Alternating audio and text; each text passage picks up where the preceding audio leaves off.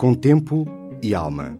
Um jornalista do público e um especialista convidado pela Fundação Francisco Manuel dos Santos conversam sobre os temas mais relevantes da sociedade.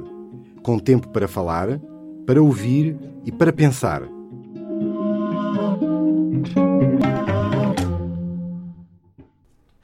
Sou Ana Fernandes, jornalista do Público.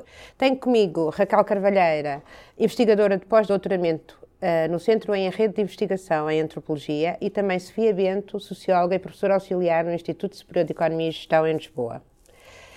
Uh, vocês fizeram parte do estudo Estado por Dentro, uma investigação liderada pelo antropólogo Daniel Seabra Lopes, a convite da Fundação Francisco Manuel dos Santos. Fizeram um estudo etnográfico em três instituições do Estado, a Assembleia da República, os tribunais e a Agência Portuguesa do Ambiente, que foi onde a Raquel e a, a Sofia estiveram. Eu presumo que depois, para o trabalho final, tenham comparado notas e, hum, sendo o ambiente uma, uma, uma área da administração pública comparada com outras e, sobretudo, comparada com estas, muito recente, sentiram que havia grandes diferenças nos funcionários, porque eles eram muito conhecidos no início como a, vestiam a camisola. Isto é, é, algo que ainda só acontece ali, é algo que sentiram transversal pelo trabalho do, dos vossos colegas? Bom, eu vou até retomar aquilo que uma técnica uh, da APA uh, me disse ontem depois da apresentação do livro é que eh, ela, ela sentia-se, de alguma maneira, revia-se e, e sentia-se retratada no trabalho que fizemos de, de observação, é? de trabalho etnográfico na Agência Portuguesa do Ambiente. E uma das coisas que ela me disse foi eu acho que vocês captaram precisamente esta, este lado que nós uh, temos, e depois ela corrigiu e disse: tínhamos, não sei bem se é uma geração, mas que era de vestir a camisola é, e de estar na Agência Portuguesa do Ambiente a defender uh, este ambiente como um bem comum, não é?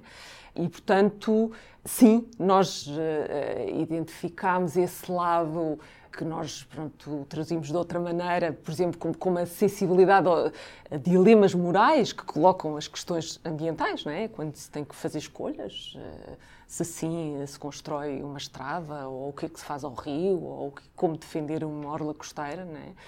E esta vertente pronto, de empenho é? e de, de, responsabilidade dos próprios funcionários uh, face ao ambiente foi uma das dimensões que, que apareceu clara no nosso trabalho de observação, sim. Mas diferente do que há no, no, no tanto no Parlamento como na, na, parte da Justiça, que são instituições muito mais, com muito mais anos, muito... Uh, bom, nós não tivemos a fazer o trabalho de campo nas outras instituições e por isso, obviamente, o que temos, a informação que temos é o que foi partilhado no próprio estudo e pelos nossos colegas.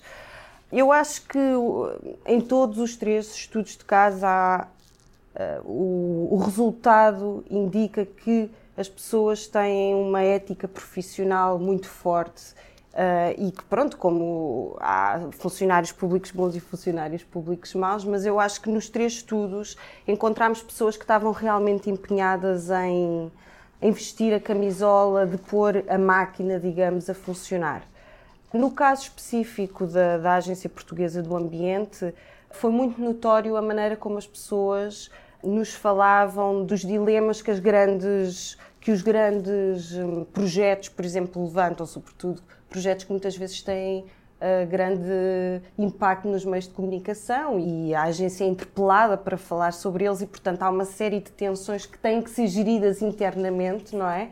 E é muito interessante esse lado das pessoas dizerem que levam muitas vezes os projetos para casa, que depois em casa é que encontram, às vezes, maneiras de conjugar todas as, as abordagens que cada parecer sobre um estudo ou sobre um estudo de impacto ambiental traz, não é? Realmente, a, a, os estudos de impacto ambiental, que também são algo muito recente em Portugal, não é? De, desde 1990, eh, têm, é na, na, realidade, uma gestão de, de pressões, não é? No entanto, eu percebi do estudo que eles se queixam um pouco de haver ali uma parte que caiu um bocado, que é a participação do público. O que é que aconteceu uh, em relação a isso? Eu, eu, assisti a vários debates, mas o facto é que as pessoas participavam e, pelo, no mínimo, eram informadas do que é que se estava a passar. Era a vida delas, era o território delas, era a casa delas. que é que se tem passado? O que é que eles explicaram que, que se tinha passado desde Há uma aí? parte que é a própria natureza dos projetos, ou seja, houve um, segundo o que nos disseram, houve um período em que houve grande investimento em obras públicas de grande envergadura que mexiam precisamente muito com os terrenos das pessoas, portanto havia muitas expropriações, eh, portanto que a própria natureza dos projetos fazia com que as pessoas se envolvessem. Hoje em dia, se calhar há menos e também porque este estudo seguiu um período de austeridade, não é? E, portanto, houve uma diminuição e uma mudança do tipo de projetos que estão submetidos à, à, à, Agência Portuguesa do Ambiente e, portanto, que são de uma natureza que não envolvem tanto o público. Há outras razões, obviamente, também que foram. Claro, há, há razões também uh, da, da, própria legislação que mudou, não é? E, portanto, em que temos tempos muito mais curtos de consulta e de possibilidade de participação pública, é? E isso, os técnicos uh, têm a noção dessa limitação e, e que provoca uh, também um, um, distanciamento maior da agência em relação uh, aos vários públicos, como dizia a Raquel. Portanto, por outro lado, há uma diminuição do número de projetos para os quais é de facto imperativo essa consulta.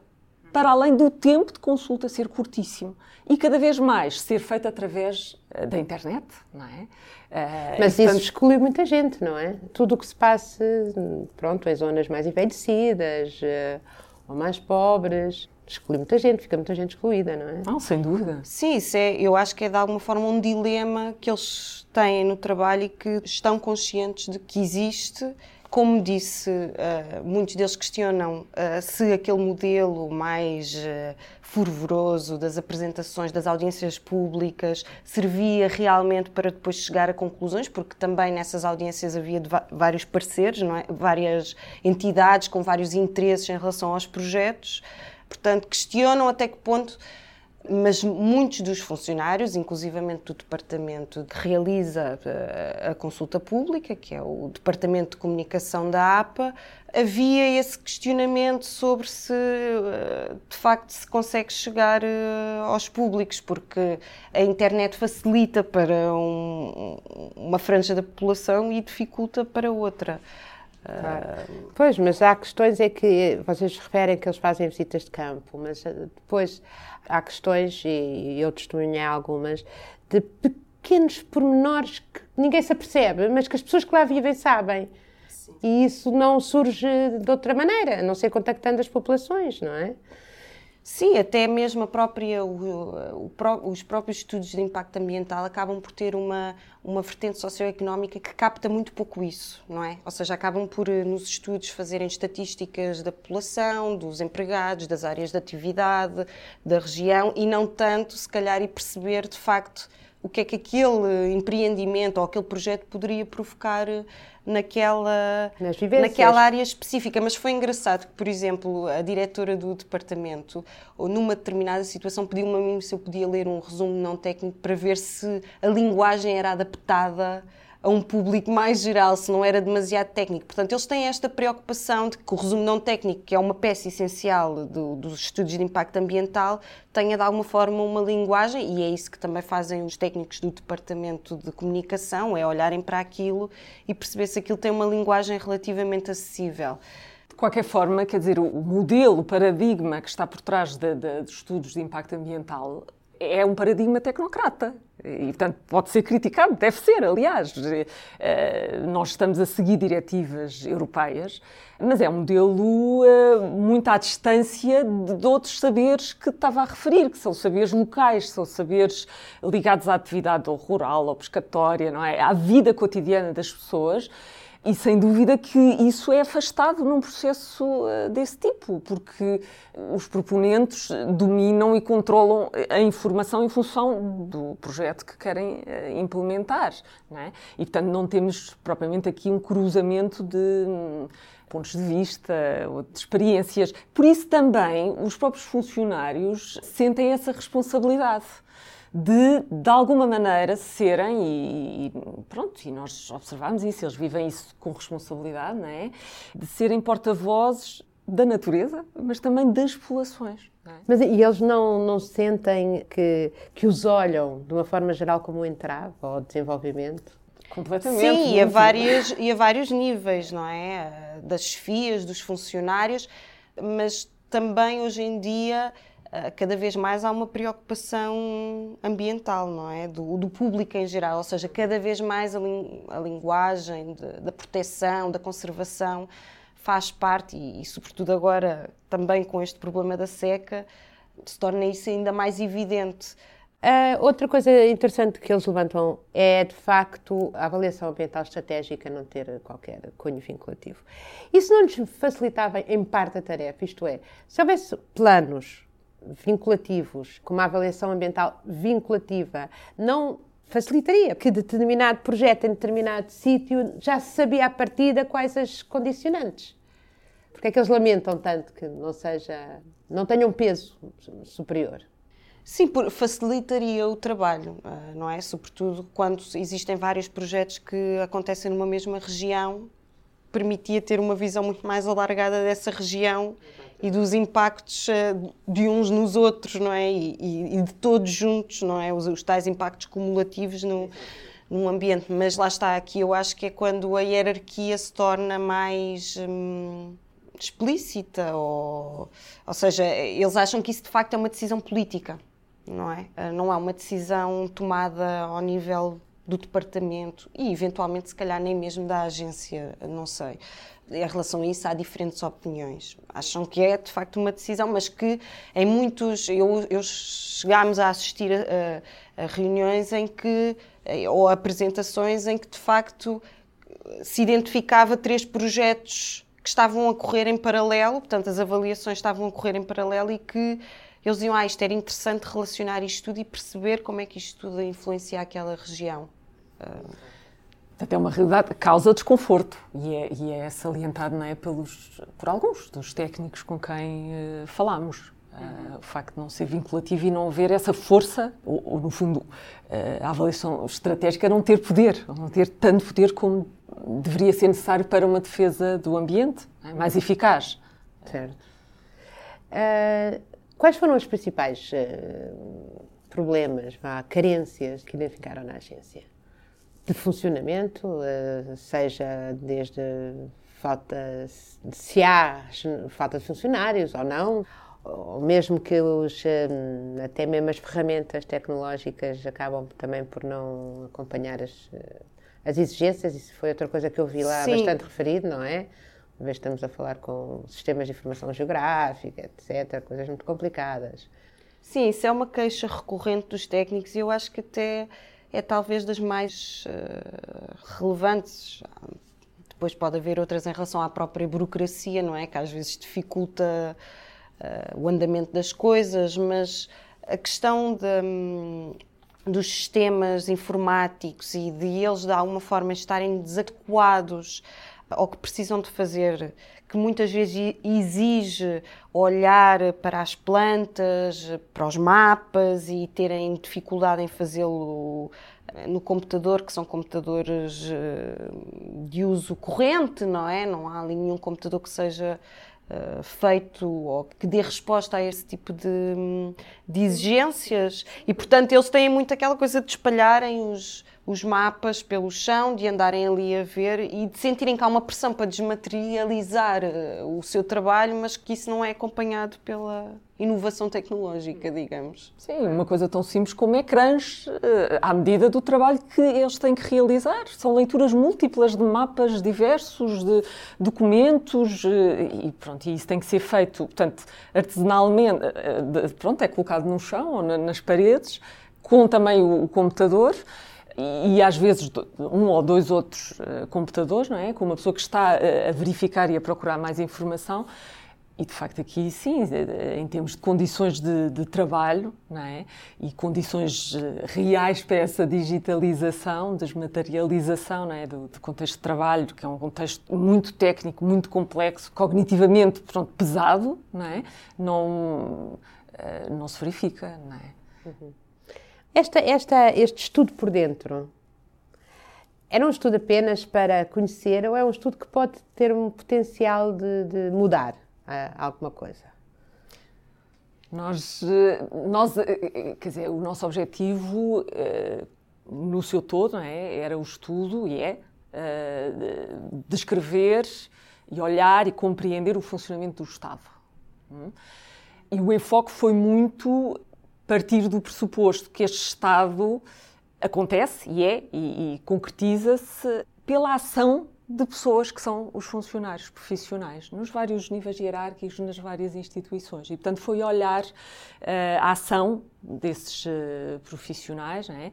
mas não só uh, os seus discursos, obviamente, e o, o, encadeamento das suas ações e todos os pequenos passos, as etapas. nesta medida, principalmente e, e primeiramente, o objetivo é, de facto, de entender.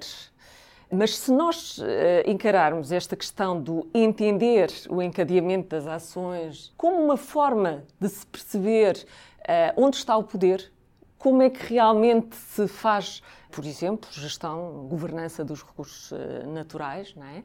de alguma maneira é tornar público aquilo que acaba por ser opaco ou que acaba por não ser visível. Eh, por variedíssimas razões. É? E desta maneira é, é também, eh, enfim, mas de forma afastada, um, um, terá o estudo um objetivo de um, eh, dar a conhecer, não é?